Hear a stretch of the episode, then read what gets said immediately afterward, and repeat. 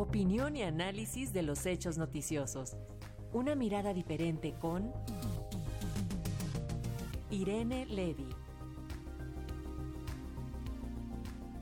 Así es, para hablarnos en torno a la inconstitucionalidad declarada por la Suprema Corte de Justicia del Padrón Nacional de Usuarios de Telefonía Móvil y también de la compra de la red social de Twitter por parte del multimillonario Elon Musk. Tenemos eh, ya en la línea telefónica a nuestra especialista en medios y telecomunicaciones, a la maestra Irene Levy. ¿Cómo estás, Irene? ¿Cómo estás, querida Alexia? Pues es viernes y con cafecito les doy estos dos comentarios, el primero relacionado con este horroroso padrón del que hemos venido hablando desde hace ya varios meses, más de un año, y que afortunadamente eh, terminó por ser declarado inconstitucional. Ya habíamos platicado en este espacio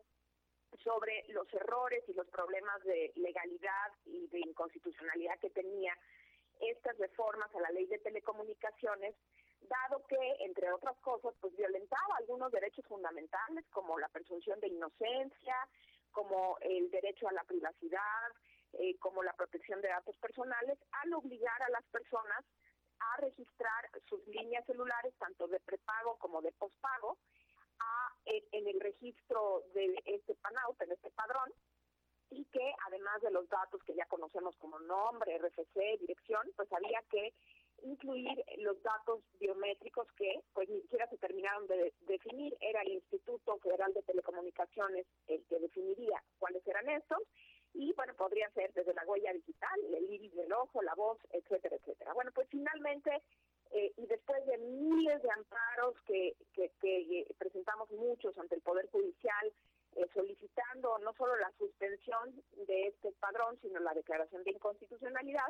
la Corte, por, por unanimidad diría yo, porque pues finalmente hubo una mayoría de nueve eh, ministros que consideraron que todo el padrón era inconstitucional y dos de ellos eh, consideraron, eh, la ministra Ríos Farjat y el ministro Pérez Dayán, que algunos de los artículos pues no eran inconstitucionales, pero básicamente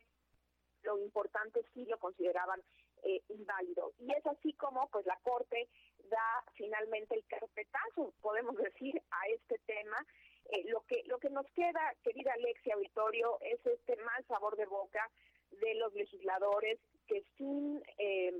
reflexionar, sin escuchar a estos expertos que después del Parlamento abierto que ellos mismos organizaron eh, dijeron hasta el cansancio que se trataba de un padrón inconstitucional, pero que además ni siquiera iba a atender a los eh, efectos que se buscaban, porque no era una eh, solución idónea para acabar con la extorsión telefónica que tanto padecemos los mexicanos y que finalmente pues esto no terminó de convencer a los eh, a los congresistas que decidieron no cambiarle ni una una coma a esta a esta eh, iniciativa. Y bueno pues eh, yo yo creo que nos servirá esto espero de elección sobre todo a, los diputados y, senadores de reflexionar un poco más antes de legislar así porque pues hizo no solamente que tengamos mucha preocupación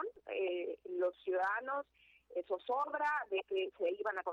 a, a, registrar nuestros datos biométricos con el riesgo de que pues hubiera suplantación de identidad y de que esta, estas bases de datos se perdieran, sino que también pues finalmente nos hicieron trabajar eh, haciendo los, los amparos y sobre todo diría yo eh, eh, sobrecargaron al Poder Judicial, Alexia, de miles de amparos que esto hizo pues que necesariamente se retrasaran otros asuntos porque pues el poder judicial tiene un límite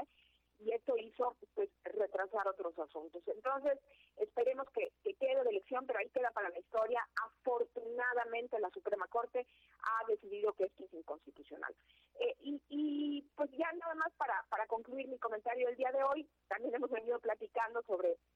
este hombre, eh, eh, eh, digamos, exótico, Elon Musk, que, que tuitea cosas curiosas, como como hace poco, ayer antier, tuiteó que que ahora va a comprar la Coca-Cola para regresarle la cocaína a la Coca-Cola, todos sabemos que está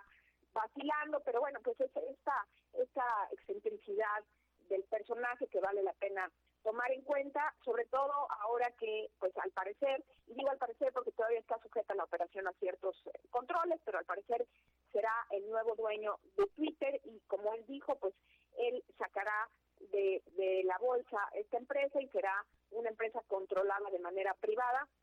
Veremos qué sucede, pero lo que sí podemos decir es que hay una tremenda eh, polémica en las redes eh, y en los medios en general de comunicación sobre si esto es lo mejor para el futuro de nuestra querida red social Twitter, donde se debaten y se publican muchas de las cosas que influyen de manera importante al mundo político, social y económico del mundo. Pues veremos qué pasa en los próximos días y estaremos eh, platicando sobre eso también. Les mando un abrazo y muy feliz fin de semana. Igualmente, maestra, muy feliz fin de semana y muchísimas gracias como siempre por traernos toda esta información. Hasta pronto.